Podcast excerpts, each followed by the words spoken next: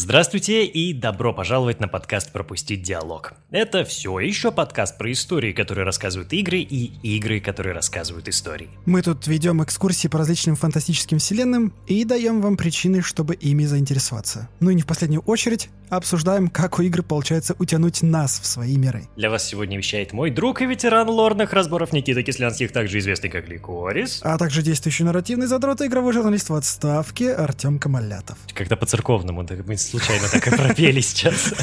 Есть такое. Да, ох, сегодня будет тема. А, кстати, о теме. Да, а, нынче мы будем говорить про такой колючий во всех смыслах, тернистый и резкий, как испанская инквизиция, мир Blasphemous. А, с недавнего времени этот отрок Кикстартера стал полноправной игровой серией, аж от двух частях. А, так что мы с Никитой решили убить, в общем, двух зайцев одним махом. Во-первых, это, естественно, немножечко похайпажорить на релизе Blasphemous 2, которая вот-вот э, буквально недавно вышла, и э, которую мы с Артемом пока еще не прошли, но мы обязательно наверстаем это все. Во-вторых, э, вспомнить и рассказать, чем очаровывала и бесила Кастодия в первой Blasphemous. Также, как всегда, мы, естественно, дежурно предупреждаем о сюжетных спойлерах, но, возможно, это тот случай, когда они будут даже полезны. И последнее важное предупреждение. Э, мы с Никитой веруем в святые алгоритмы платформ, на которых вы нас сейчас слушаете. Так что, дабы не оскорблять чувства верующих, херакните на лайк, оставьте комментарий и не забудьте подписаться, если еще не. Ну и... Или не делайте этого, мы так-то не обидчивые, но лучше сделайте, конечно. Пойдем дальше. Я сразу начну с небольшого дисклеймера с моей стороны. Я вообще-то игру проходил несколько раз, то есть я делал про нее видео, три видео про каждое, про саму игру, про основную часть, и про два бесплатных дополнения, которые выходили уже после релиза. И, соответственно, проходил я игру сначала на релизе, потом после выхода этих дополнений. И отношение у меня к этой игре из-за всего этого довольно неоднозначное, потому что на релизе она была, ну, прям очень-очень-очень сырой в плане того же геймдизайна, это точно, потому что там очень многих штук и quality of life фич не хватало.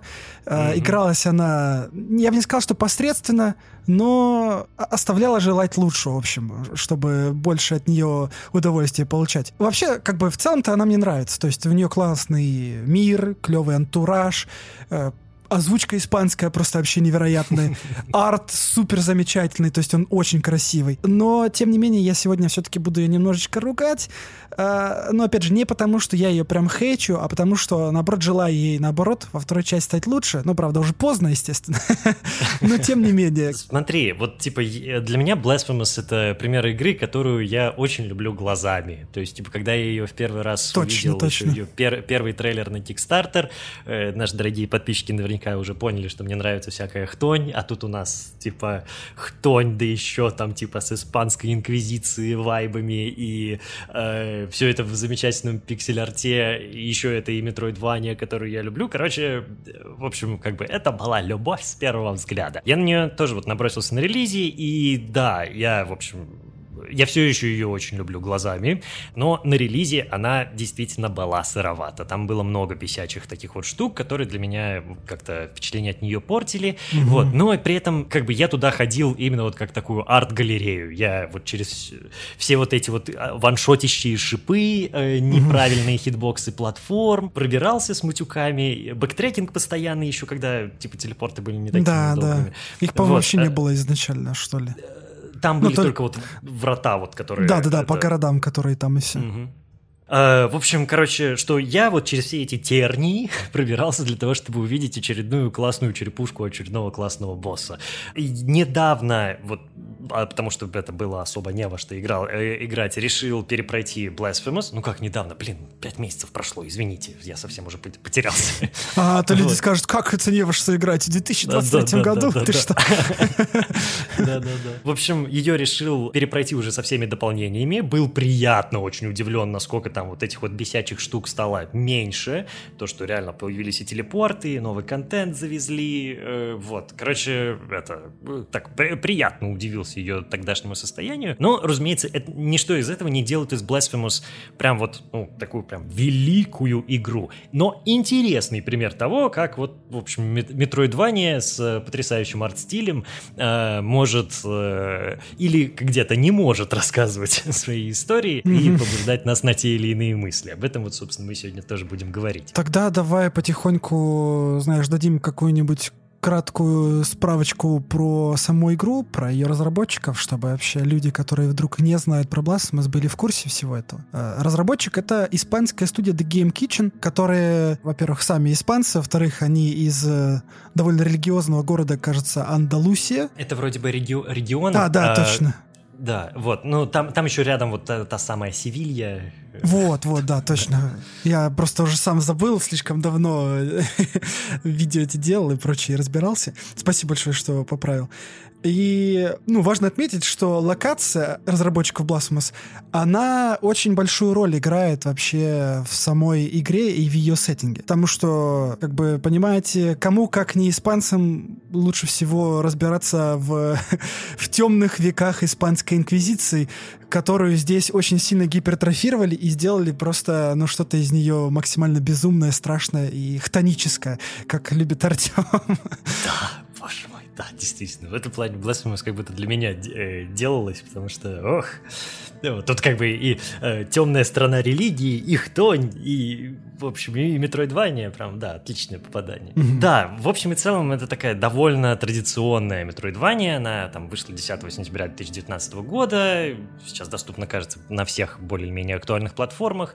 Э, деньги на нее собирали на Kickstarter, э, и, кажется, в этом также еще и кроется, что, ну, такая, при, одна из первых причин всяких э, неудач со стороны стороны Blasphemous, mm-hmm. потому что видно, что, в общем, для разработчиков это был такой passion project, который прежде всего полагался вот типа на визуал, а все остальное как будто бы э, они, они в этом пытались разобраться на ходу. Тем не менее, кикстартерная компания получилась очень хорошо, у них, э, в общем, получилось собрать больше денег, чем они хотели, и, в общем, э, да, до, э, до релиза довели. Да и еще и к тому же, как вот сейчас показывает история, э, это, в общем, разрослось в полноценную серию, и там даже на Википедии где-то Э, э, было написано, что испанский GQ назвал Blasphemous самой лучшей испанской игрой, когда-либо созданной. Вот, я Сильное подумал, заявление. Да. Знаем ли мы еще какие-нибудь прям вот такие чисто испанские игры от испанских разработчиков и с чем вообще сравнивать? Но вы, если что, дорогие слушатели, тоже байтим вас на комменты в очередной раз. Там, подскажите нам. Все правильно, кстати, потому что мне что-то в голову больше ничего испанского прям не приходит, но наверняка это потому, что я мало знаю про сами студии, которые игры разрабатывают, то мы интересуемся в основном только играми, а вот разработчиками, к сожалению, не сильно. Но хочу отметить, что ты клево замечание сделал по поводу того, что игра изначально разрабатывалась на Кикстартере, точнее, ее запускали на Кикстартере, и тогда был действительно доступен только один трейлер, я тоже его помню, Э, он очень красивый, как он там персонаж бегает по всяким вот этим в классном mm-hmm. пиксель-арте, какие-то... Там еще был этот Тен Пьедат, кажется, в этом да, трейлере, да, да, этот да, деревянный да. огромный мужик. И все таки типа, господи, нифига себе, как красиво.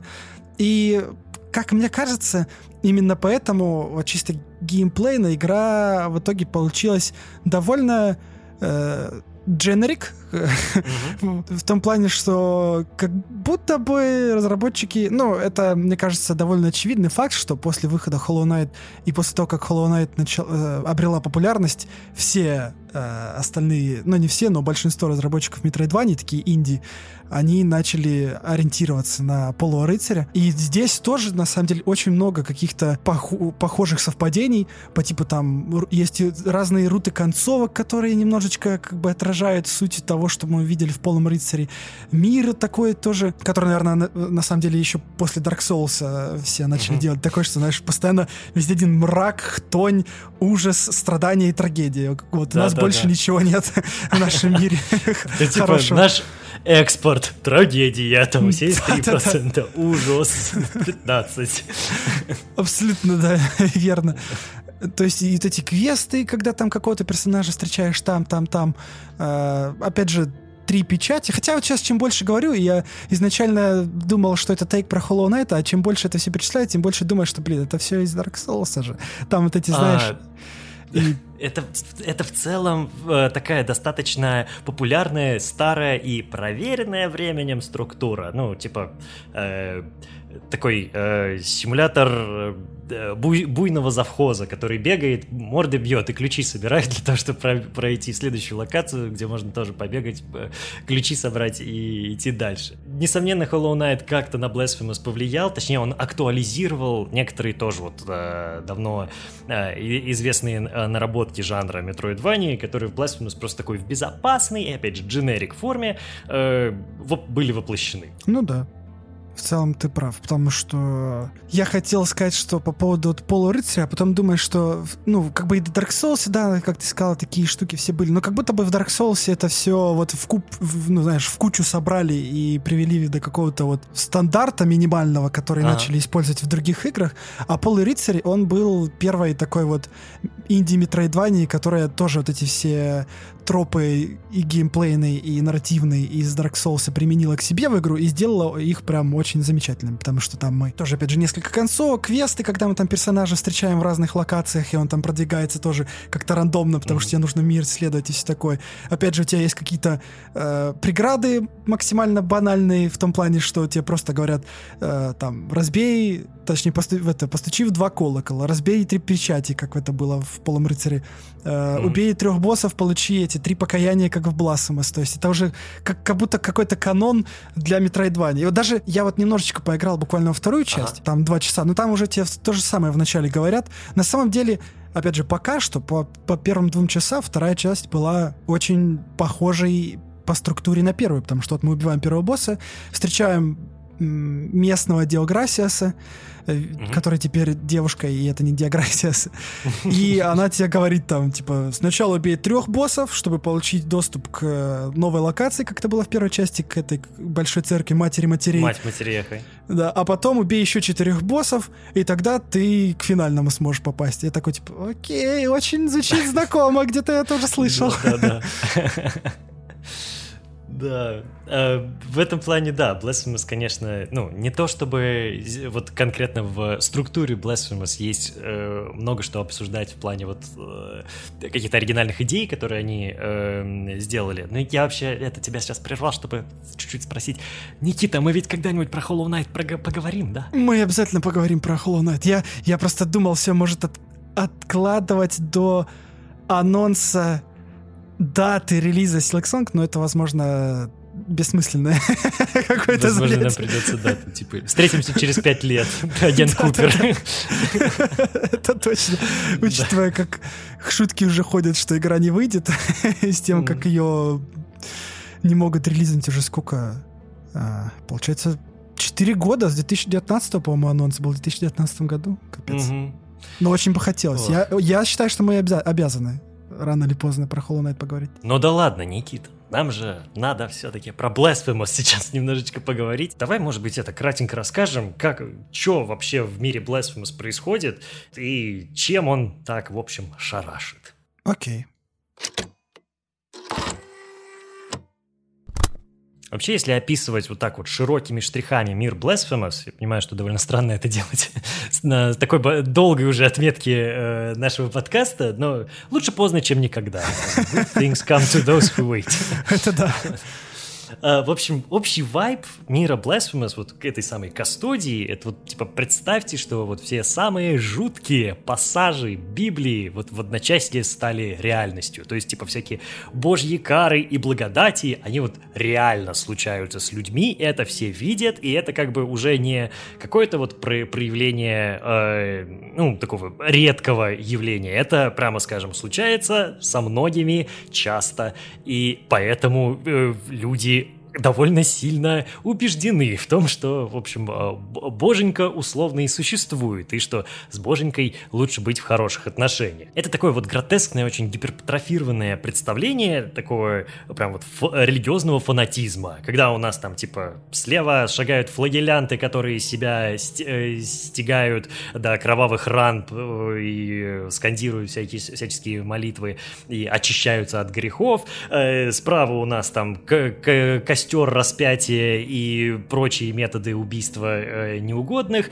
Э, вот. И э, одновременно с этим еще и периодически вот чудо, вот это вот рандомный боженька, э, проявляет э, наказание и благодати. Причем почти всегда в какой-то странной, болезненной, крайне дискомфортной манере. Причем на самом деле изначально всего такого не было. То есть это было обычное государство, я не знаю, какая-то страна, земля, кастодия, в которой люди просто молились, э, ну, высшим силам, э, местному богу, божеству, не подозревая, что оно, ну точнее, как сказать, наверняка подозревая, что оно существует, но в том плане, что как в нашей реальности, они просто молятся без ответа обратно. Да, а потом внезапно херакс. Да, а потом внезапно произошло каноничное событие, которое изменило их, это, их реальность. То есть был некий молодой человек, отрок, который взмолился к, к высшим волям и произнес три слова «Моя великая вина».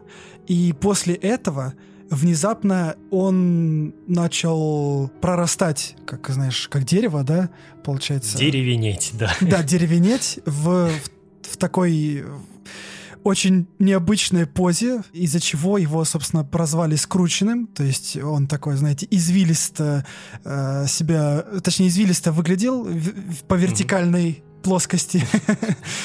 Сложно, да, когда нельзя руками показать во время подкаста, как он там. Ну, ну вот так вот, вот так вот.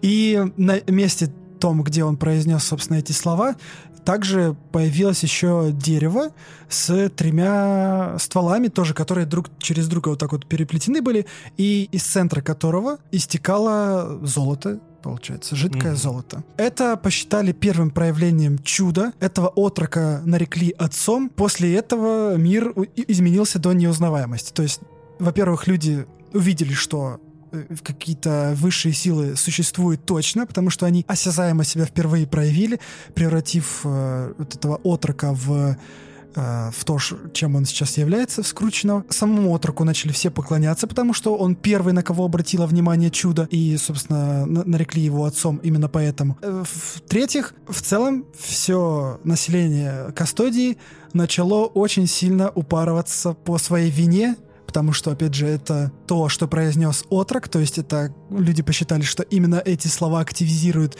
э, силы чуда, чтобы оно ага. как-то коснулось их тоже. И после этого вся вина, она начала проявляться физически, не только как-то ментально, да, не то, что ты там чувствуешь что-то, что тебе неприятно, что ты там кого-то обидел и так далее, а вот буквально, то есть, например, как, э, как появился меч «Mea Culpa», которым орудует главный герой. Это какая-то женщина, э, no-name женщина, которая взмолилась к чуду о своей вине. Опять же, По мы сути не знаем... дела, о наказании себя за что-то. Да, да, да, да, вообще отлично сказано. Только мы не знаем за что, но это на самом деле не особо важно. Но, но важно то, что ее наказание, ее вина манифестировалась в виде настоящего меча. Сама она окаменела, а внутри нее Э, пророс э, огромный, ну не огромный, а просто а, меч, который назвали «Моя кульпа», то есть э, «Моя mm-hmm. вина».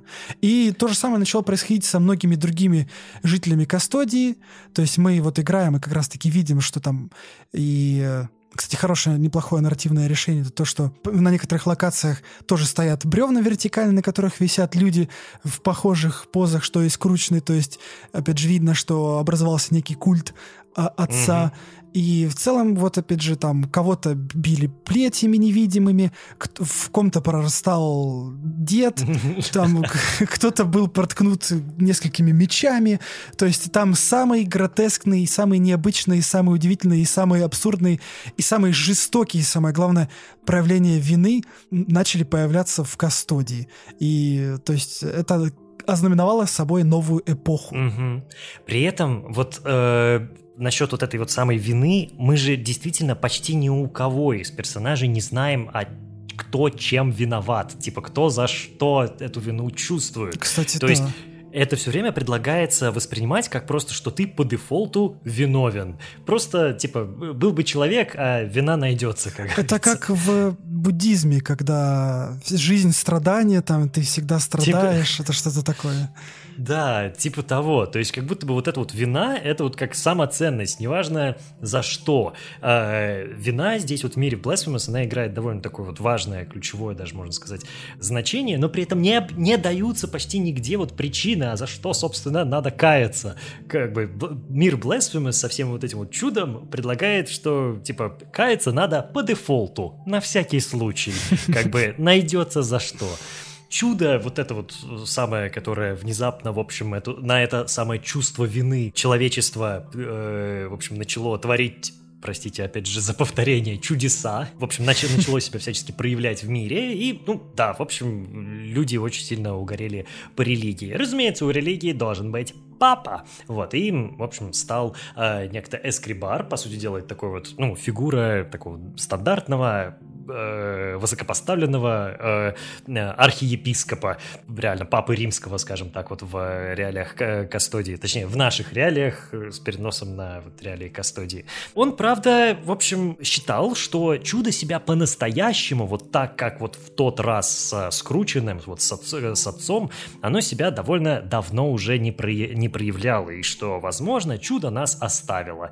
То есть, да, происходили всякие сверхъестественные э, богические события, но как бы Эскрибара это все равно не радовало. И он, э, в общем, сидел, думал на своем троне, вот этом э, золотом, и, видимо, вот эти самые, это самое разочарование в статусе Кво и то, что вот, типа, чудо оставило, оно по, по итогу запустило чудо уже на самого Эскрибара, который сам стал, в общем, тоже вот так вот обрастать, скручивать, э, э, обрастать и превращаться в огромное дерево, которое э, выросло на его вот из его трона. Он там где-то внутри, в общем, думал. Еще стоит быстро добавить, что сам он побагрянел, как это правильно mm-hmm. произнести, то есть его кожа побагровел, приобрела, побагровел, да, приобрела, приобрела багровый такой очень красный оттенок.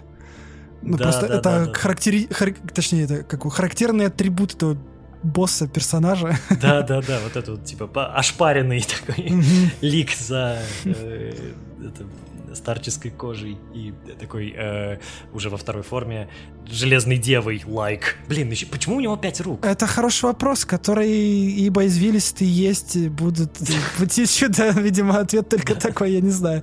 Нигде об этом... Даже в артбуке нет ответа на это. Видимо, просто крутой образ.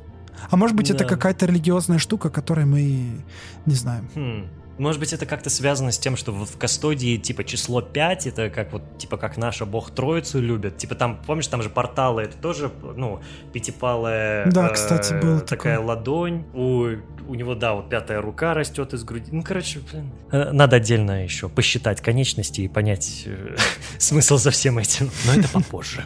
Пока у нас, в общем, эскрибар, который стал деревом, это дерево возгорается.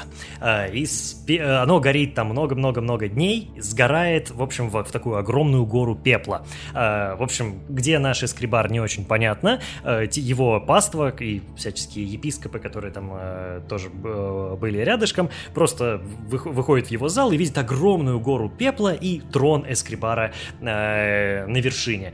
Э, гора пепла, в смысле, вот, э, от дерева. Разумеется, жадные до власти, ну и как простой люд, так и служители церкви пытались, в общем, забраться по этой э, горе пепла на, на вот этот вот трон, однако пепел их проглатывал и, в общем, по поглощал. Изнутри стали доноситься какие-то странные крики, а через э, некоторое время из этой горы пепла стали выходить э, такие измененные чудом монстры. То есть, ну как, это большинство из них все-таки сохранили более или менее такие человеческие черты, но да, скажем так, э, на их всех коснулось чудо и коснулось крайне болезненным образом. И, по сути дела, это вот бестиарии игры, с которыми наш, нам, как э, главному герою, нужно будет э, воевать. То есть, по сути дела, у нас тут еще и религиозный зомби-апокалипсис происходит э, в Blasphemous. Тем не менее, вот такой, такой, такая вот тираническая ситуация в целом была для Искрибара даже хор хорошим э, чем-то. Он, в общем, он, по сути дела, узурпировал власть власть вообще во всей э, Кастодии и стал таким вот типа последним сыном чуда. Почему-то это не нравится нам. Да, потому что мы состоим в неком братстве безмолвной печали. Это братство, которое поставило перед собой цель избавиться от Эскрибара, потому что, а, э, ну, вообще, члены этого братства считали, что он гахульник, наверное, даже можно так сказать. В, mm-hmm. том плане, что он не настоящий... Ну, то есть он пользуется силами, ну и плюс после того, как он переродился, он стал прям вообще узурпатором там лютым, и в Кастоде еще больше всякой хрени начало происходить. И это братство поклялось его убить. Они, причем не просто поклялись его убить, а еще и приняли епитимию, то есть покаяние, которое заключалось в том, что им нельзя говорить, то есть они все немые. Помимо этого, также их главная, главная отличительная черта — это огромный вот такой вот металлический конусообразный шлем, который носили все mm-hmm. члены этого братства. И мы как раз-таки состояли э, в нем, но там, в, в комиксе нам рассказали, что на службе у Эскрибара стояла некая, некий некая рыцарка, получается, Крисанта, которая по заданию Эскрибара, который узнал, что его собираются ликвидировать, пошла и ликвидировала быстрее, чем это все братство смогло добраться до Эскрибара, все братство, что мы видим в самом начале игры, когда главный герой падает на гору трупов. Да, и так, собственно, начинается наш путь. То есть мы, по сути дела, такие последние из магикан, таких вот, типа, из вот этого вот братства, которое вознамерилось э, как-то свергнуть Эскрибара, и мы, собственно, пытаемся продолжить это самое дело. Другое дело, что вот, типа, вот, на, в, на, когда вы без чтения комиксов э, и просто на свежем прохождении, вы не очень понимаете, кто вы и что вам нужно делать. Вот, но это как бы э, вопрос уже другой, это как бы аппетит и нарративное понимание приходит во время еды. Таким образом, вы должны будете убивать боссов, получать специальные предметы, такие отметочки, которые спускают вас в следующую локацию. Там вы убиваете еще нескольких боссов, чтобы получить масочки, чтобы э, забраться на самую вершину церкви. Там встречаетесь с Крисантой, э, потом встречаетесь со Скрибаром э, и предпринимаете попытку, в общем, тоже взойти на вот этот вот э, трон Эскрибара э, на вершине Пепельной горы горы. В зависимости от того, что вы сделали в игре, ну, в смысле, какие условия эм, э, вы выполнили или не выполнили для, типа, плохой концовки или хорошей концовки, в общем, ваша судьба определяется. Также еще с э, дополнения добавили тру, ну, типа, истинную концовку, для которой еще сильнее нужно заморочиться, но зато вы посмотрите, кажется, весь контент, который есть Blasphemous, и заодно и, ну, реально, ну, увидите то, чем должна закончиться первая Blasphemous, чтобы это было каноном в Blasphemous 2, судя по всему. Так что вот как-то так. Раз уж мы это уже много раз пробрасывали на то, какой там шикарный арт, то, что разработчики как будто бы больше усилий уделяли именно э, эстетической стороне проекта, и эти усилия мы очень сильно уважаем я прям, честно говоря, как я уже говорил, люблю эту штуку всю глазами. Нам, я думаю, что нужно примерно рассказать, а что вообще легло в основу Blasphemous, потому что, на мой взгляд, вот без вот этой какой-то вот реальной исторической искусствоведческой основы, которая вот Blasphemous есть, э, она воспринималась э, совсем не так. Согласен. Итак, разработчики Blasphemous из The Game Kitchen вообще не скрывают источники своего вдохновения, они пишут э, об этом и в артбуке, и в интервью говорят, в общем, как бы, да и честно говоря, когда вот я проходил э, Blasphemous, э, у меня постоянно были такие, типа, дежавюшечные штуки, когда я, типа, вижу какой-то элемент игрового мира, там, первая встреча с Темпьедадом, я такой, так, погодите, эта поза мне где-то была знакома, или там, э, когда там в самом начале кающийся там э, из раны старшего брата на боку кровь набирает, как типа, так, погодите-ка, так, там же вроде бы и Христа копьем Лангини это пронзили тоже э, в бок, и это тоже какая-то отсылочка, аллюзия. Короче, что это все вот в игре читается. Что основное вот здесь хочется отметить? Разумеется, реальную историю, а именно э, такой вот э, реальный исторический период, когда Испания была э, таким сердцем э, европейского католичества и скажем так, уделывала все остальные страны по части своего религиозного рвения, как хорошего, скажем так, неистового э, э, прославления Господа, так и э, плохого. Все-таки вы наверняка слышали про всякие э, ужасы испанской инквизиции, не случайно это все стало мемом. Э, разумеется, эта штука там окружена огромным количеством мифов, и, скажем так, ну, она испанская инквизиция действовала не настолько широко и масштабно, как это принято считать на самом деле, но тем не менее все вот эти вот пыточные устройства, железные девы, там инквизиторы, Томас Тарквимадес, сожжение ведьм и вот это вот все, это как бы было грешны. Э, вот это вот э, странный период в истории, ну вообще в целом человеческого католичества, и в частности вот истории Испании, он вот очень хорошо читается в Blasphemous, потому что там, по сути дела, ровно то же самое, только вот с таким гримдарк фэнтези вайбом. Не ну, в кстати, очередь... я хочу, знаешь, немножко тебя перебить, и я как человек, который, ну, конечно, все мы так или иначе какие-то вот э, полотна, статуи и истории слышали вообще из э, ну, вообще тех или иных сфер, из истории, там, mm-hmm. религии, науки и так далее и тому подобное. Но я вот в религии не особо разбираюсь. И когда я играл, некоторые штуки, которые я видел, они казались совсем какими-то абсурдными и гротескными. Ну, потому, ну, потому что я вообще не понимал, что происходит. Вот, например, ты даже перечислил эту э, рану у первого босса, которая на ага. груди, и, и потом главный герой набирает кровь себе в шлем и окунает себя. В ведро. Я такой, да. да, я такой, ну хорошо, то, что это типа рано как у Иисуса, я понял. А зачем он себя окунает в это ведро? Что происходит? Это причащение? Это какие-то штуки, которые присущи чисто вот э, ну, людям, которые разбираются в испанской религии, ну, в смысле религии, которая а. именно в испанском это в регионе в Андалусии там была популярна. И такой... И так очень много. Я часто, знаешь, играл и такой, блин, Конечно, круто, но непонятно. Блин, вот кон- конкретно про вот эту вот рану я тоже... Э, у меня до сих пор нет и прям, ну, нормальной трактовки того, что делает кающийся в самом начале, то есть зачем он омывает себя кровью, э, ну, поверженного противника, который там, у него э, огромная аллюзия на Христа торчит в боку. На мой взгляд, это, дел, это происходит вот в самом начале, да еще и в такой вот, такой жутковатой ротоскопической анимации, такой, mm-hmm. для того, чтобы задать тон, что типа, дружище, ты попал в мир э, Blasphemous. Ты как бы в начале игры просыпаешься в треугольной э, шапке посреди огромного количества голых мужиков в таких же шапках. Потом э, хлеб, э, набираешь в ведро своего шлема кровь, омываешься так, и типа тебе в принципе уже все понятно, как оно будет дальше. Ну это, нужно... кстати, хороший поинт. Да. Э, не, не факт, что ровно так же все было в реальной Испании, даже самые буйные католические э, годы, вот, но Blasphemous, она очень сильно вот э, на гротеске играет и при увеличении того, что было в реальности, да, совершенно нереальной хтоне. Вот.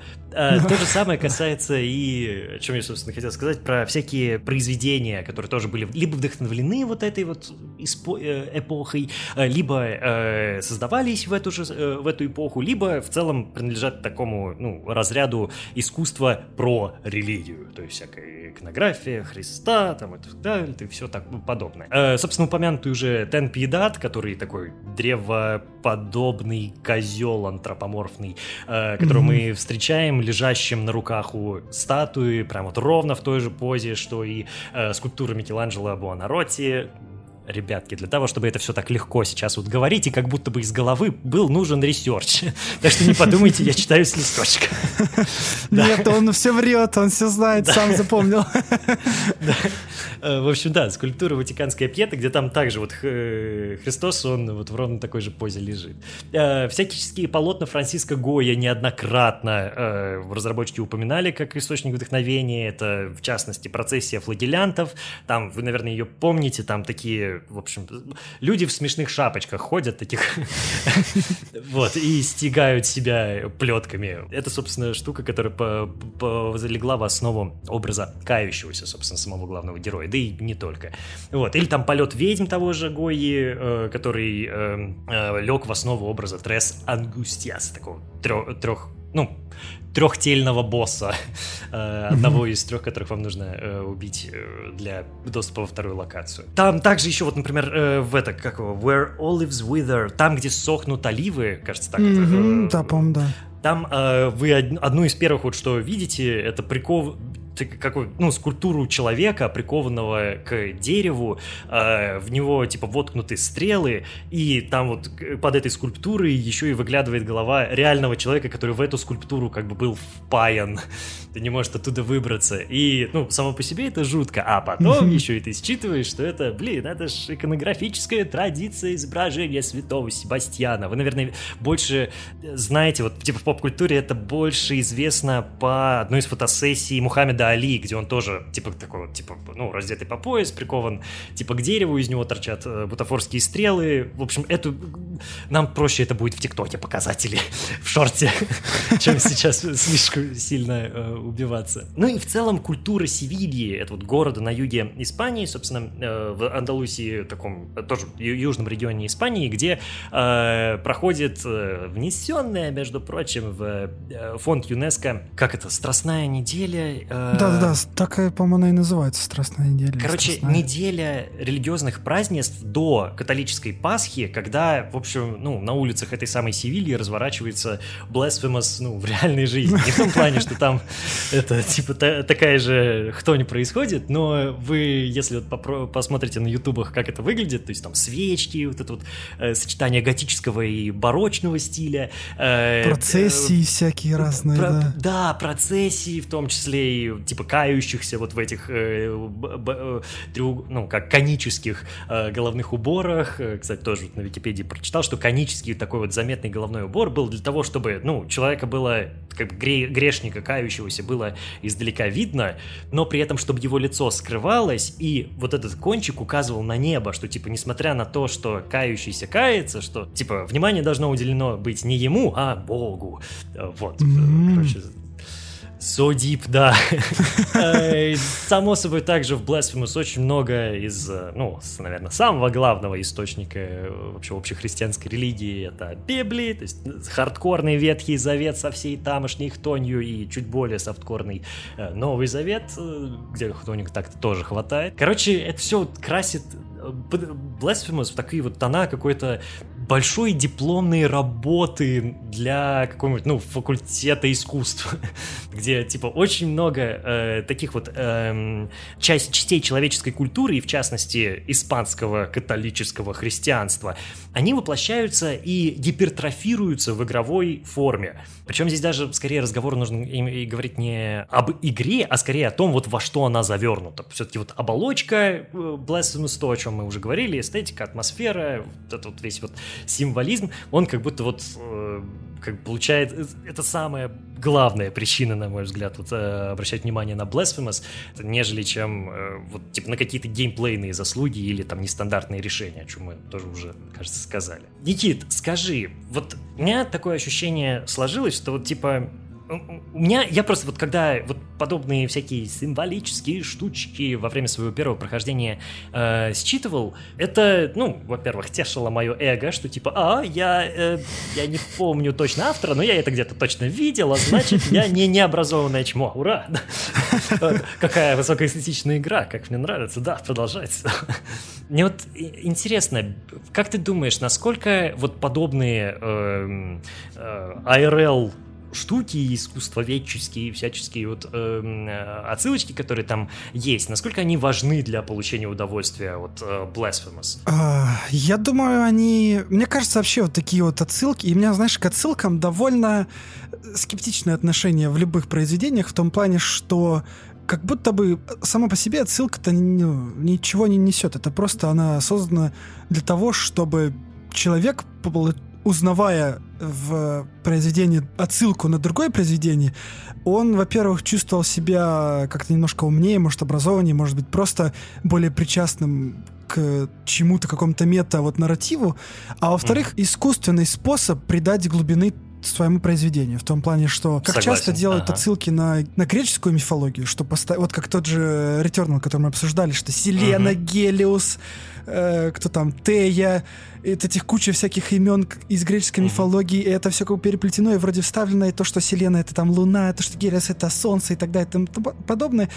Но вот убрать это из игры, да, назвать их как-то uh-huh. там Маша и Паша, и как бы сюжет-то останется, но вот глубины, точнее, наоборот, глубина, глубина-то уберется, потому что как бы без них глубины уже стало меньше, потому что в самой игре как бы глубина делается не на проработку какого-то там сюжета, да, внутри, что вот uh-huh. там был Паша, который там э, важен для истории таким-то таким-то образом так, и тому подобное, а потому что он просто назван в честь одного из греческих богов, и если ты это узнал, ты такой, а, так он в, назван в, это, в честь этого бога, и поэтому он солнце, а солнце это Гелиос, а он как бы, mm-hmm. как солнце там, я оставил Гелиос, а, а, а солнца нет в игре и тому подобное, и поэтому мне кажется, что это как-то типа, ну, такое себе. А, а ну, точнее, не то, что не, ну, такое себе, а, а это как вспомогательный инструмент, опциональный, то есть который, который может... не спасет, если типа Да, за игрой, да. ну сама сама игра не представляет собой ничего. Вот абсолютно верно. То есть если как бы в основе нет того, на что в принципе ты просто... Вот если история сама по себе не особо интересная, то отсылки, они, конечно, сделают как-то приятнее глазу, приятнее чтению, приятнее еще чему-то, но в целом глубины никакой не придадут. Вот как, э, может быть, слышал, что в недавно вышедшем Atomic Heart там отсылок Мгм. просто миллиард на все, Да, что можно вообще. И на The Last of Us, и на Resident Evil, там, и на Bioshock, и на что-то там только нет. Мемчики везде. Да, и мемы там вот эти, как Волтер Вайт, там, кто там, Клуб кожевенного ремесла. И то есть, Да-да. это, знаешь, они как бы, это забавно, когда их есть немножечко, но когда они большую часть игры составляют, они убивают как бы весь ее нарратив. То есть,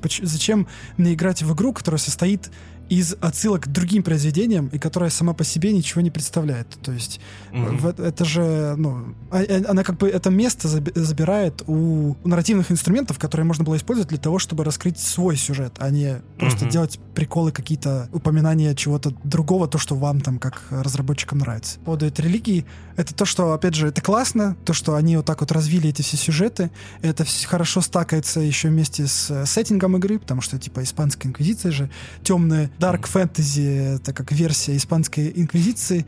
Ну, и, и они, и они хорошо, кстати, вот обоснованы там друг с другом, но вот именно как бы к сюжету все-таки и к тому, как он подается, у меня есть, э, конечно, претензии. А вот твое отношение какое вообще ко всему этому? Во-первых, я полностью согласен, что типа если э, типа отсылки ради отсылок, да еще и в огромном количестве при пустом э, ядре, это не очень хороший э, э, путь. Типа они реально вот не спасут, если изначально им не на что опираться. Но в случае с Blasphemous, я не знаю, возможно, вот только у меня какой-то вот такой из-за того э, эффект из-за вот этого эффекта узнавания, простите за тавтологию.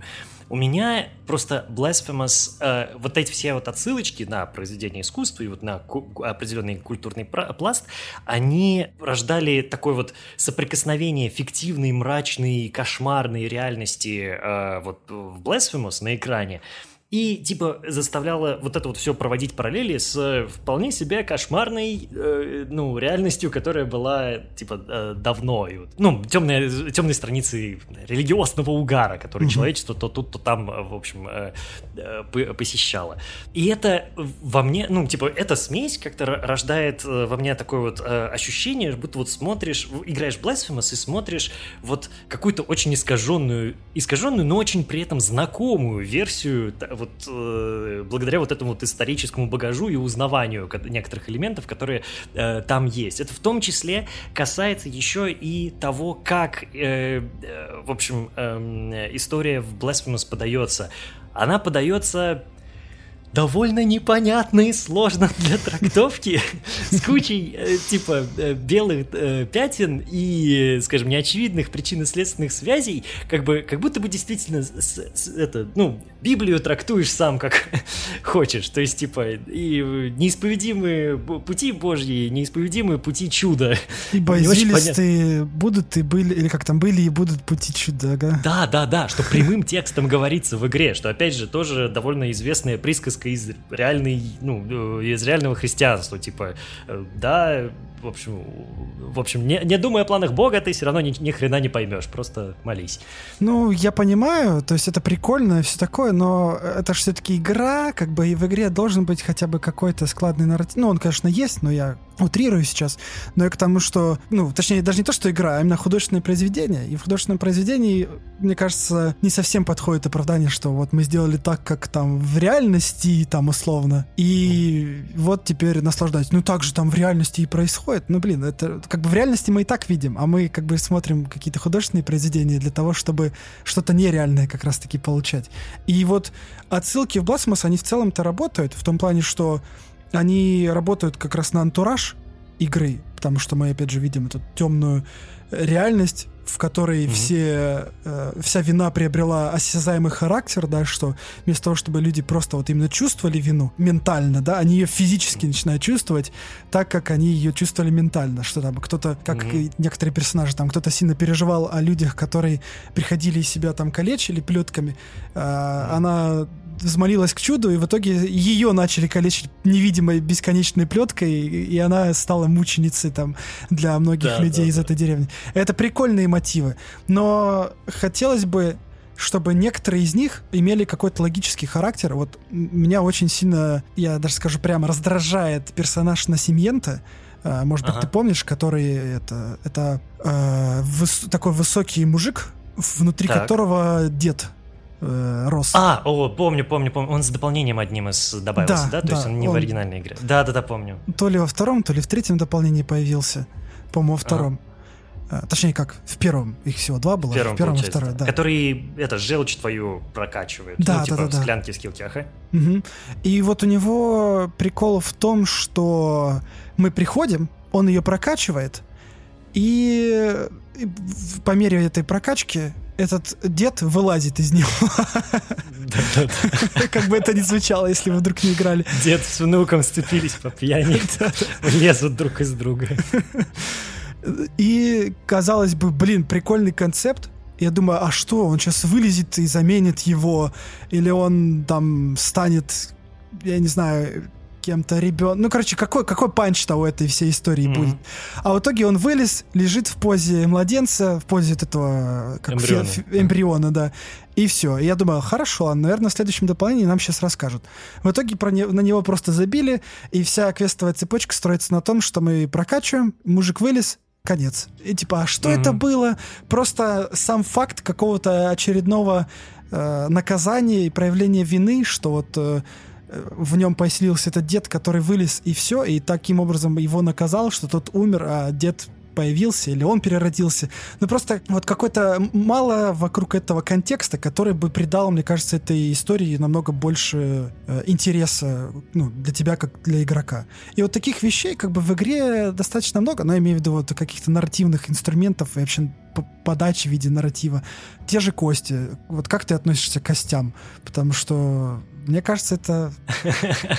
Э, мне, ну, во-первых, прикольно, что они все-таки склеп потом в одном из дополнений, я не помню, тоже в первом или втором. Во втором. Во втором дополнении склеп сделали, ну, реально какой-то функциональной локации, хотя бы как в плане арены для э, босс-файта. Да и там вообще визуал причесали. Но так-то кости это же, ну, это а, атовизм тикстартера, скажем так. То есть, типа, им же нужно было... Э, я так... Я, если я правильно помню и понимаю, зачем вообще кости в Blasphemous, это один из тиров э, донатов на Кикстартере. То есть ты типа можешь купить там место в этом костехранилище э, с твоей какой-то историей, там ником, э, чтобы типа стать частью э, Blasphemous. То есть это такой изначально коллектиблс для того, чтобы ну, им это, собрать тиры донатов побольше, э, вот, и которые нарративно, ну, они пытаются там какие-то, ну, притчи э, mm-hmm. задвигать в описаниях костей, но это вот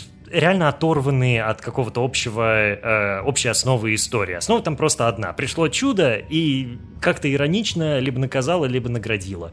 Это как бы вот, ну, чуть ли не в каждой косточке, и более того, во многих историях большинства NPC. Вот, собственно, вот с тем э, э, деда мальчиком э, там тоже он, по сути дела, как бы играет э, чисто функци... ну, функциональную функцию, простите за тавтологию опять, типа, чтобы у вас э, скляночки стали эффективнее. Как только он свою функцию выполняет, он уходит из игры, но так, чтобы вот ты видел, что в, в, это, в это время происходит какая-то очередная хтоническая чудесность по велению чуда. Ну, да, как, ну, опять же, ну, ладно, кости хорошо, допустим, это все, это какой кикстартерская штука, я, ладно, еще более-менее понимаю, но все равно, вот если ты об этом не знаешь, что ты играешь такой, типа, а почему здесь написано то, что никак не связано с основным сюжетом, просто какие-то рандомные э, штуки такой, ну ладно, окей. Их причем еще довольно много, то есть прям вообще очень много. Я просто понимаю, ты вот говорил на одном из прошлых подкастов, вот типа как любишь, э, в общем, читать записочки, описания там и так далее, и все не пропускать. Я понимаю, что количество костей, ты там каждый еще запрятано в каком-то труднодоступном месте, ты такой добираешься, читаешь, такой, я наконец-то узнаю новый кусочек пазла, но нет. Да-да-да, с надеждой, что ну вот эта кость сейчас мне что-то расскажет, какую-то тайну. И там, ну, какой-то там э, Педро умер, забившись в углу, потому что ему не хватило еды. И такой, да что такое? Ну, сколько можно? Расскажите что-нибудь, то, что, ну, имеет какую-то ценность для сюжета и для нарратива. Но мы уже это проговаривали, то, что игра сделана с упором все-таки по большей части на э, визуал и на клевые, крутые, гротескные, гипертрофированные образы. Потому Мгм. что как будто бы историю они продумывали позже. То есть вот всякие предыстории, например, Кающегося, да, то, как он попал и как он встретился с Крисантой, рассказали в комиксе, который Мгм. нужно там докупать.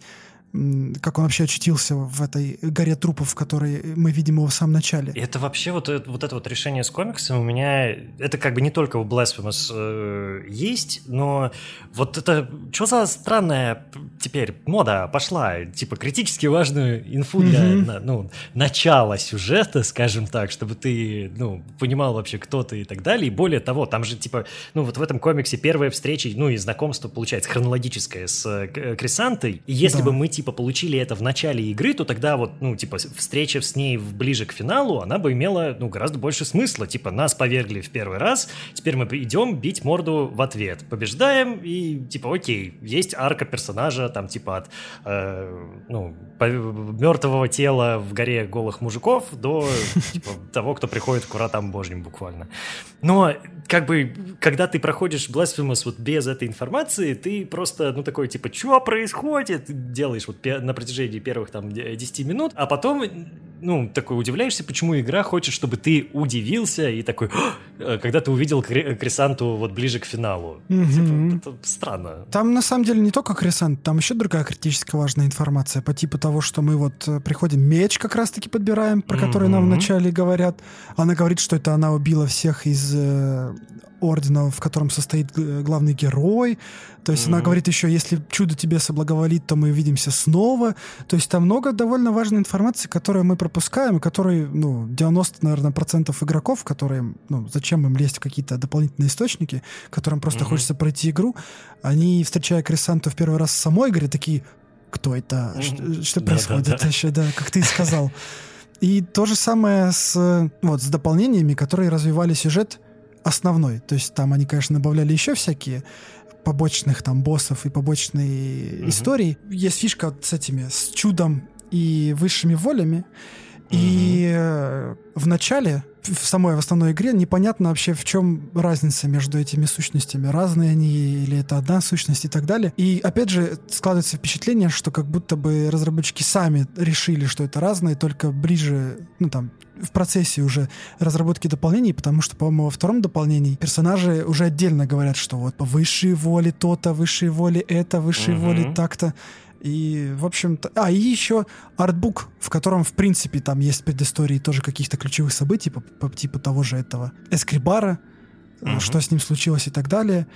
И ты такой, блин, что-то как, каким-то скорном попахивает. Ну, правда, скорн, конечно, выйдет позже еще сильно. Но вот именно такая суть, когда здесь сделали классный, крутой визуал, крутой мир, но забыли про него рассказать и как он функционирует, э, оставили это все в артбуке, это прям какая-то вот фишка этих двух игр. Ну, правда, Мгм. в Blasphemous, конечно, намного меньшей степени, чем в Scorn. Это безусловно. Да, я согласен. Тут, типа, практика собирай лор по разным частям, типа, по разным медиа, чтобы, в общем, составить какую-то общую картину, при том, что, как бы, первичный и корневой, ну, как бы, флагман вообще всей этой штуки — это игра, в которой не хватает важных деталей сюжета, и ты такой, «А, кажется, вы, возможно, на ходу это все пилили и придумывали. Ясненько, понятненько. Восприятие сюжета в Blasphemous еще и затрудняется тем, как он подается. По сути дела, это, ну, мы в целом стандартненько путешествуем по миру, э, находим какого-нибудь персонажа, который, по сути дела, кнопка.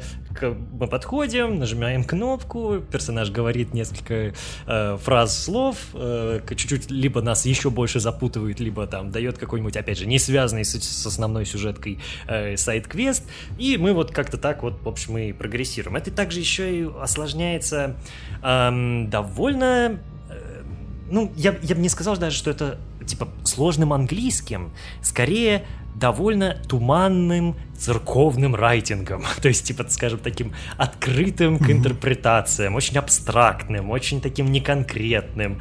И как бы это довольно сильно э, ну, затрудняет вот построение какой-то вот твердой картины мира, э, причем, что, судя вот по всему, что у самих разработчиков эта твердая картина мира, кажется, вот только вот к финальным дополнениям таки и образовалась. Будем рады, конечно, ошибаться, но это тоже несколько в общем, э, удручает. А насколько, точнее, не кажется ли тебе, что это уже как будто бы слегка устаревший этот, э, знаешь, как вот прием, что ты а... вот так вот подходишь к персонажу, нажимаешь, и он тебе не как персонаж в мире игры, а просто как какая-то вот пространно Запись написанная, такая. да, записка объясняет, кто он и что происходит. Я просто себя поймал на мысли, когда Blasphemous 2 запускал, там что-то игра, а. игра, я такой, окей, ладно, как-то. А потом внезапно к одному персонажу подхожу, и он такой, я нахожусь в глубокой печали, меня там глубоко здесь э, покинувшего и оставшего там э, какого отринувшего весь мир, я вынужден э, здесь заниматься своей Я такой, блин, как-то так, как-то, не знаю, искусственно, ну, типа, я не знаю, круто, конечно, звучит все такое, но, да, да, да. типа, не, не иммерсивно, вот, я не знаю, и, и, и по ощущению, что вот с, не знаю, опять же, я считаю, что это как будто mm. с Dark Souls появилось, но есть ощущение, что вот за 12 лет это уже немножко пора уже как-то менять такой способ. Да, и причем ну, в, той, в той же вот э, Elden Ring, э, From Software, как бы, там тоже персонажей кнопок завались. Ты много кого просто встречаешь, с кем нужно просто поговорить, а потом встретиться в другой локации, а потом обнаружить труп. Много из квестов примерно так э, делаются.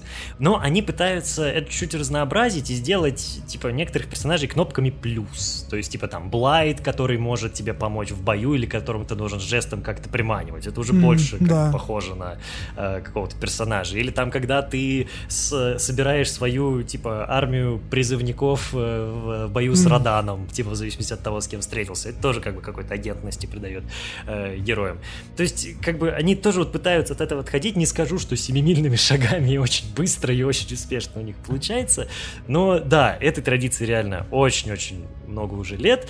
Это довольно просто. Это не скажу, что неэффективно, просто скорее вот эм, скучновато. Типа для какого-нибудь инди-проекта, у которого там есть к тому же еще и другие нарративные способы, это, наверное, ну, приемлемо. Вот. Но вообще хотелось бы, конечно, от этого потихонечку отходить. Вот да, да, да. Тоже просто я как-то поймался на мысли и думаю, что, блин, было бы прикольно что-то другое еще увидеть, а не только какие-то размышления о том, кто он такой и что вообще происходит.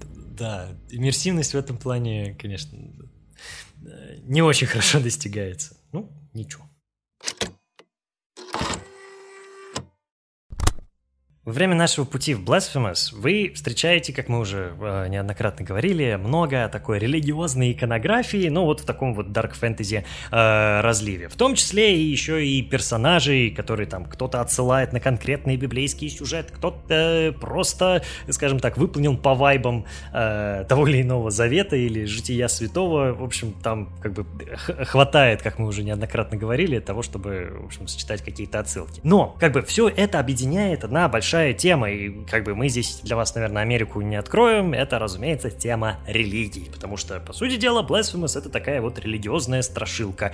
Типа, а что если вот в самые мрачные штуки, в, ко- в которые различные религии предлагают нам верить, и которые реально заставляли там человечество делать, что если бы все это типа, воплотилась десятикратной силой, да еще и, ну, типа, проявила себя физически.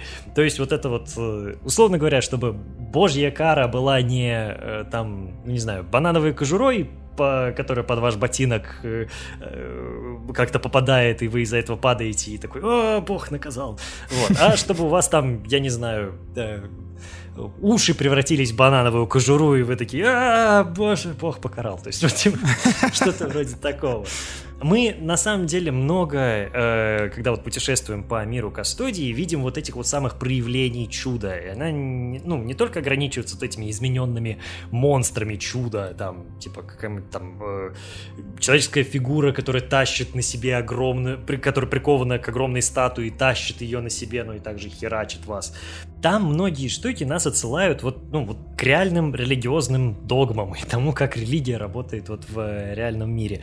Причем все это как мне кажется, помещается в такой вот антирелигиозный месседж игры. То есть, типа, я не хочу говорить за The Game Kitchen, типа, что они имели в виду, я скорее здесь, типа, говорю, как я это прочитал, что весь этот религиозный угар, там, испанского католичества и испанской инквизиции в частности, он вот переносится в Blasphemous, в такую вот фантазийную форму, но при этом из-за того, что отсылки вот все эти считываются, ты начинаешь, типа, в этом всем видеть, ну, типа, отношение авторов к реальному историческому периоду и реальным каким-то вот э, религиозным догмам. И учитывая, что вся, вся игра нас ведет, по сути дела, к тому, что вот, типа, вот, э, вот это вот бесконечное раскаивание, бесконечные кары и чудеса, они скорее превращают мир в какой-то стагнирующий, упаднический, ну, э, хардкорную просто огромную церковь, где все только каются, что как будто бы это, ну, в э, э, видении авторов не есть хорошо. Типа, у нас тут вот, типа, кающийся, это такой глубоко романтическая фигура, которая идет против системы. То есть последний выживший, э, который вооружен мечом, который, по сути дела, является воплощением человеческой вины, и эта же самая вот человеческая вина, она в итоге помогает э, сразить, э, ну, в финале там истинной концовки, типа самого главного злодея, который за всем этим чудом э, сидит, э, ну, стоит, сидит, стоит, для кому как удобнее. Я считал вот какой-то такой вот богоборческий, а, антирелигиозный вайб. Вот скажи, у тебя было нечто подобное, или ты скорее, э, ты вот воспринимал как-то э, иначе основной месседж игры, который, есть ли он там вообще, по твоему мнению? А, я немно, немножко, знаешь, как-то, наверное, по-другому это все воспринял, в том плане, что ты вправ, по, по моему мнению, естественно, ты прав в том, что есть антирелигиозный мотив в том плане, что, э, естественно, показывают всякие ужасы, которые, по идее, довольно очевидно многим в голову приходят, ну, я имею в виду тем людям, которым кажется, что как и в любой вещи вообще в мире, в религии есть что-то хорошее, что-то плохое, и вот если это что-то хорошее как бы гипертрофировать, на максимум вывернуть, то получится что-то прям даже не просто плохое, а просто а нереально жуткое. И вот в этом плане реально, когда я проходил, такой, блин, а что, что они имеют в виду? типа, как, как они там испанцы, которые вроде религиозные и все такое, а показывают такие всякие ужасы э, своей испанской религии. Но при этом также, как мне кажется, можно заметить, что, знаешь, как будто бы вот религия, она все равно ну, неизбежно э, связана с миром игры, по крайней мере, mm-hmm. в том плане, что даже если ты пытаешься от него избавиться, все равно она возвращается обратно в том или ином виде. Что вот мы как бы в игре, да, видим, что нас в самом начале воскрешает само чудо, и оно mm-hmm. же как бы дарит меч моя кульпа какой-то рандомной женщине, которая взмолилась о своей вине. Э, чтобы мы покончили с эскрибаром и высшими волями. И как бы сначала непонятно, что вообще происходит, но потом мы выясняем, что это две разные сущности, что есть отец, есть высшие воли, и есть чудо, которое вообще непонятно чем является. И то есть вроде как хороший бог в виде отца там, допустим, хочет, чтобы мы убили плохого, из-за которого весь этот мир погрузился в хаос, ну то есть высшие воли, да, которые контролируют э, эскрибара, и вроде все хорошо, но при этом как бы отец появился же из-за того, что взмолился к чуду. И получается, что даже если намерения у него были хорошие, или я не знаю, какие они у него в принципе были, ну, наверное, хорошие, ага. потому что он хотел там избавиться от вины, или наоборот, чтобы его, по-моему, наоборот, да, чтобы его наказало, потому что он чувствовал себя ага. этим виновником. Ну, мы получаем, что из хороших намерений как бы результат уже не очень, потому что как раз-таки Кастодия погрузилась в этот религиозный угар, и из-за этого всего появился как раз-таки Искрибар, появились высшие воли, и даже когда кающийся избавляется в конце от этого всего, мы видим, что все равно это еще не конец, и это все снова возвращается обратно. То есть как будто mm-hmm. бы антирелигиозный в том смысле, что нужно избавиться, или в том, что наоборот, как бы нужно в, какую-то, в какой-то баланс привести мир с религией. Знаешь, может быть, они говорят о том, что вот нужно не просто убить тех, кто там как-то обузит эту систему религиозную, ага. а сделать так, чтобы ее, может быть, даже не, не было возможно обузить, а просто чтобы показать людям, как правильно пользоваться mm вот этой системой, которая чудо подарила э, всему миру, что вот да, есть чудо, точнее, есть высшие силы в виде чуда, которые могут сделать то, что ты пожелаешь осязаемыми, но, возможно, стоит просить не о вине, да, не о том, что оно проявилось в виде вины, а в виде какого-то чего-то хорошего, о чем люди не думают. Но интересно поиграть во вторую часть, и что там на, на.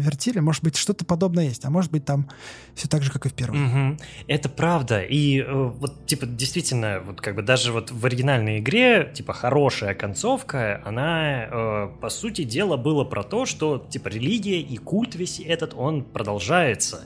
Что, типа, теперь даже сам просто кающийся становится, вот, ну, типа, новым сыном э, угу. чуда э, в той или иной мере, и сам становится, ну, типа, папой так скажем, и свидетельством того, что чудо как бы не бросило народ, и что оно все еще себя Там э, проявляет. Он еще как бы в себе запечатывает же всю вину с помощью угу. меча, но опять же мы видим, что есть люди, которые могут легко это все высвободить в виде там той же да. Крисанты, и типа...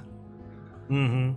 К чему? Блин, кстати, за, запечатанная типа вина, это ж вообще прямая христовая аллюзия, типа, что, типа, он, Христос умер за наши грехи, и, соответственно, blasphemous, ну, в смысле, этот кающийся, э, я, да, я знаю, blasphemous это, типа, богохульный, а не кающийся.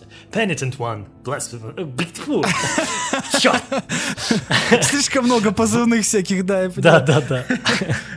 Что, типа, да, и наш кающийся, он тоже, типа, забрав в себя вот всю вину человечества и запечатав, он, типа, один пострадал на, э, за всех, чтобы теперь всем было нормально. Я действительно, мне интересно, что там будет вот в следующей части, какие там месседжи тоже вот э, нам будут задвинуты.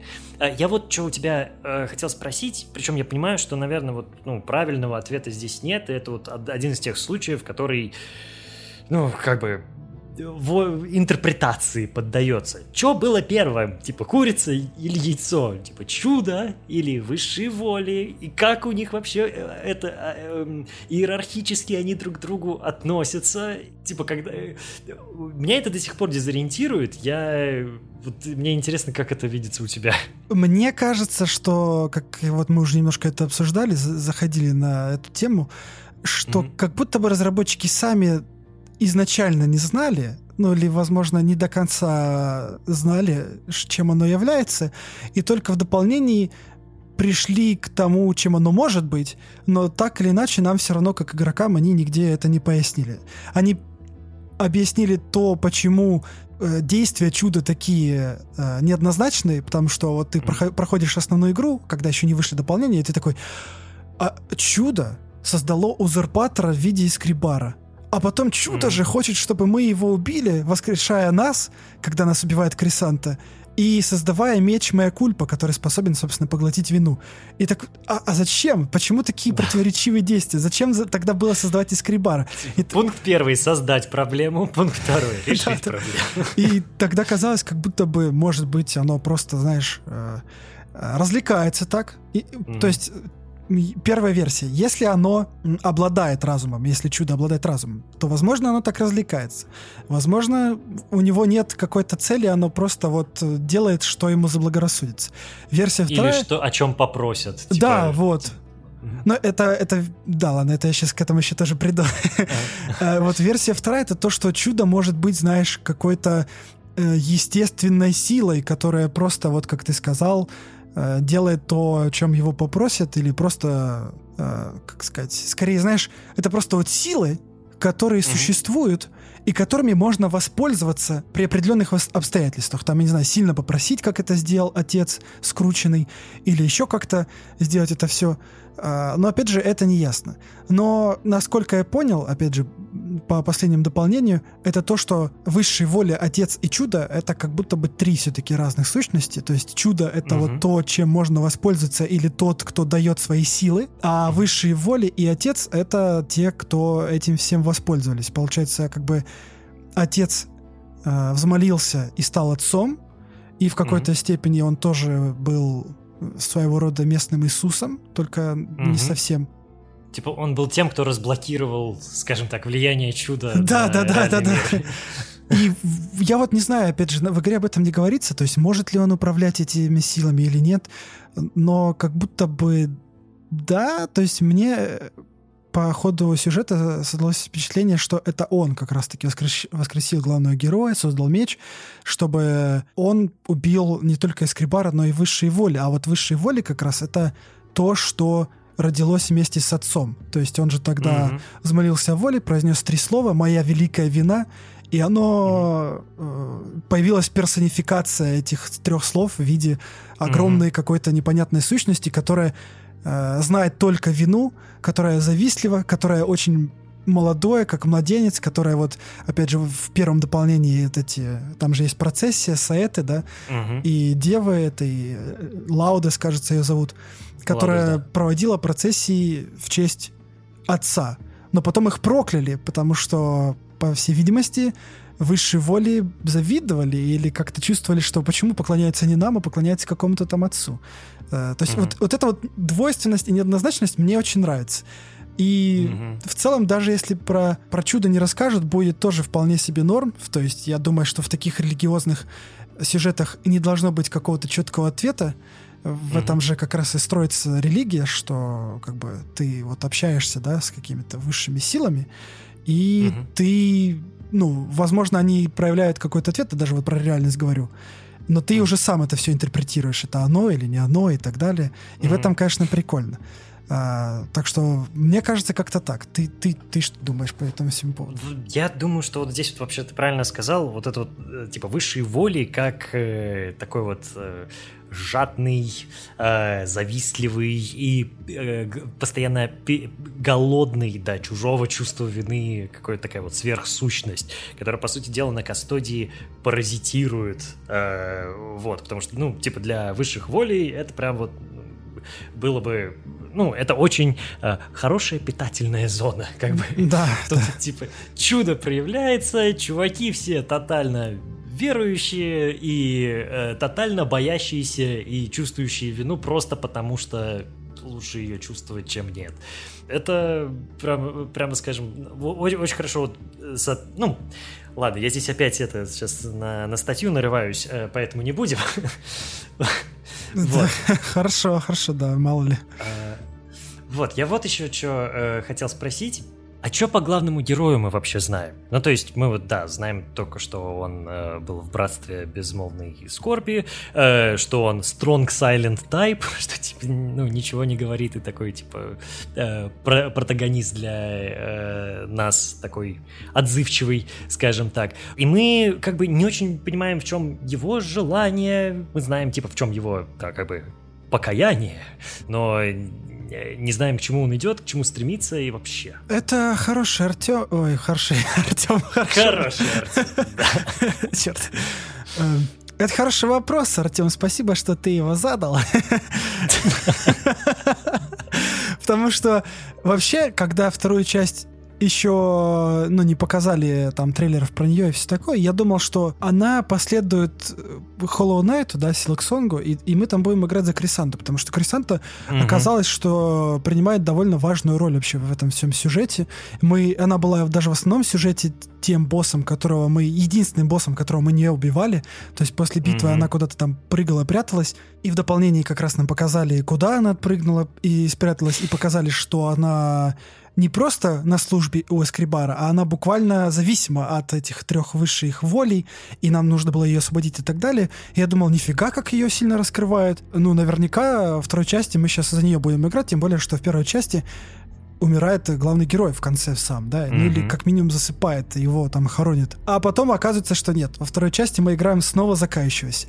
И я такой, хм, ну, раз так, то, может быть, разработчики что-то подготовили про самого кающегося. То есть, потому что в первой части это просто вот такой вот безымянный герой, как, опять же, в Dark Souls. Но при этом, если в Dark Souls мы буквально создаем себе персонажа, это наш аватар, то здесь он уже за нас создан, да, это уже кающийся, который состоит в братстве, у него есть там какая-никакая предыстория и все такое, а, но нам про него практически ничего не известно.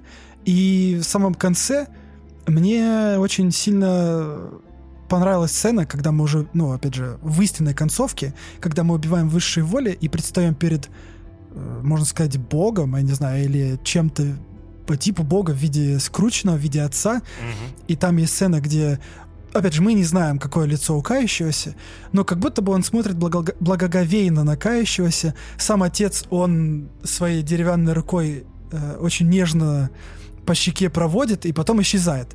И я подумал, что может ли быть так, что он является каким-то наследником, наследником воли отца? Может быть, почему никто не спрашивает, чего хочет кающийся? Он же исполнил свой долг. Он выполнил то, что перед собой, какую цель перед, э, перед собой поставило его братство. Почему его разбудили снова? Я очень надеюсь, что нам как-то про него расскажут, и что будет какие-то, может быть, твисты, что он там, не знаю, как-то связан с кем-то, и он не просто какой-то реально безликий герой и бесхарактерный, а просто вот чисто инструмент. Хотелось бы увидеть что-то эмоций, он, может быть, проявил, чтобы мы проявили в связи с тем, что он с ним там происходит и так далее. Вот ты, ты как вообще относишься Это... к главному герою? Вообще, да, я вот сейчас вот понимаю во время нашего разговора, что как бы блин, надо срочно проходить Blasphemous 2, потому что к моменту, когда выйдет э, этот подкаст, я думаю, что у наших подписчиков, которым тоже вот не, э, которым интересна эта серия, то у них уже будут ответы на это, и они нам все проспойлерят в комментах, блин. Кстати, да.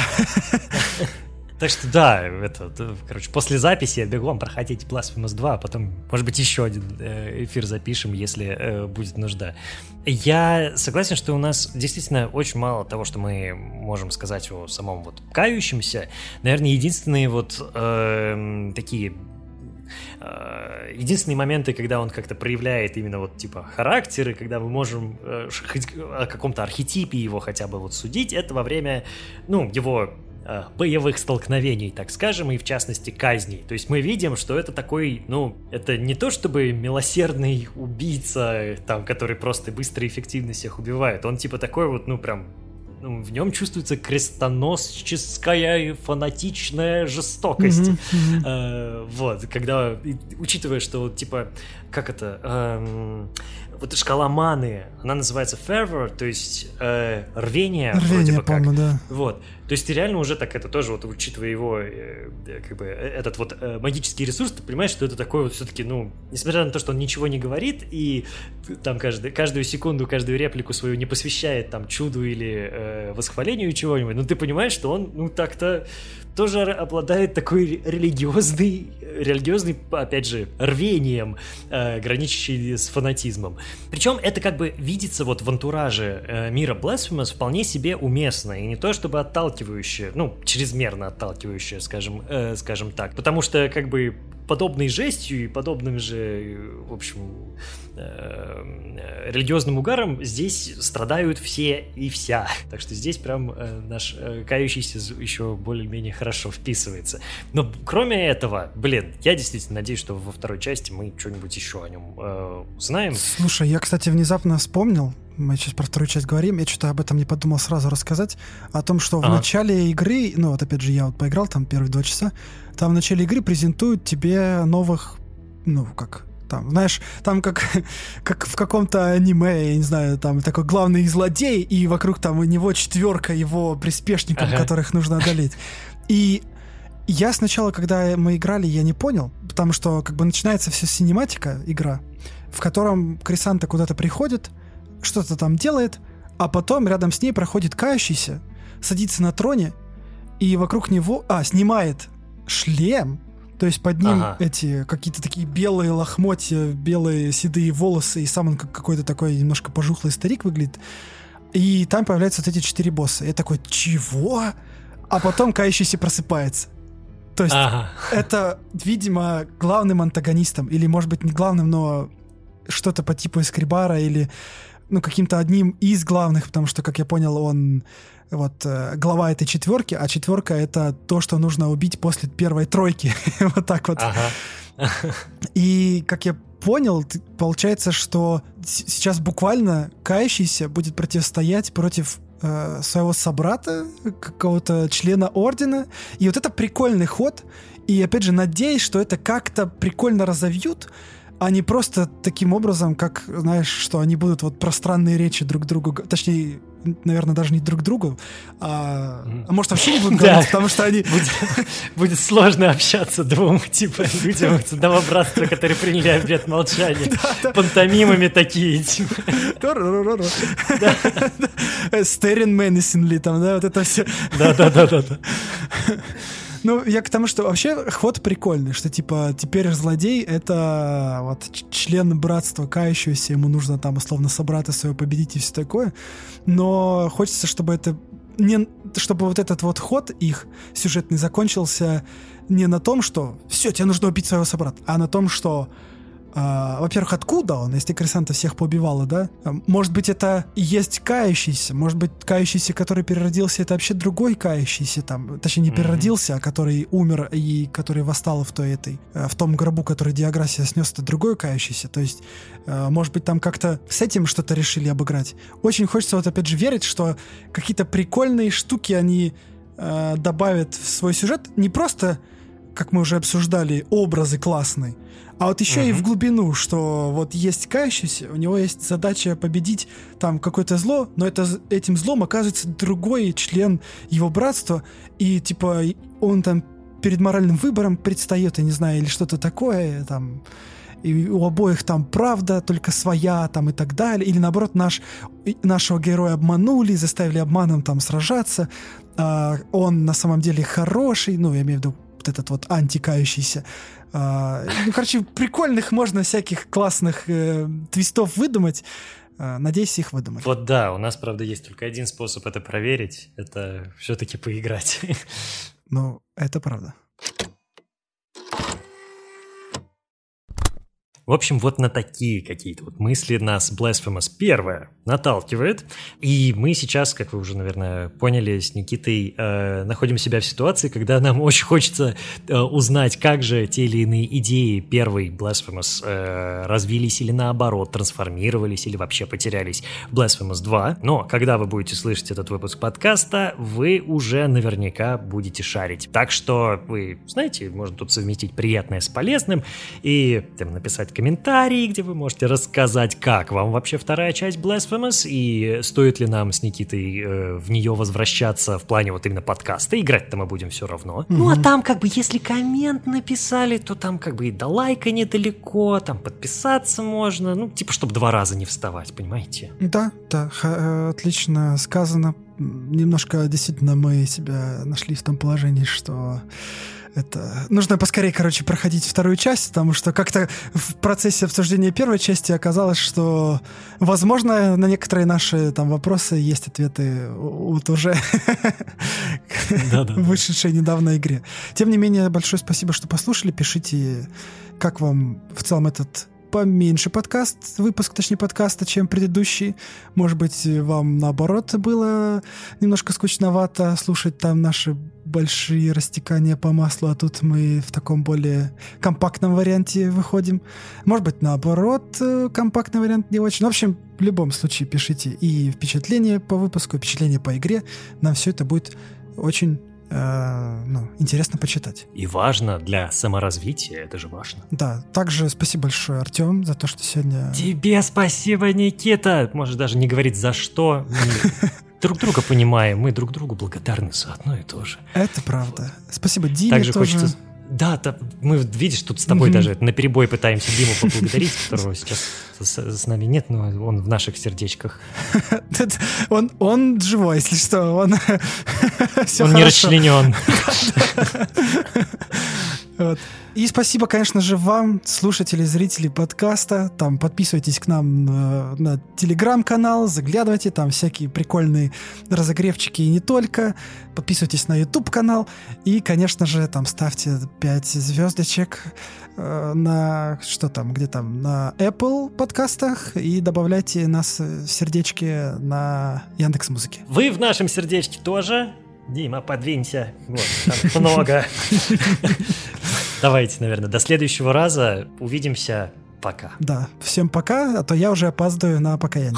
Тебя там встречает такой это флагелянт такой. Никитос, ну, ну что ты, блин?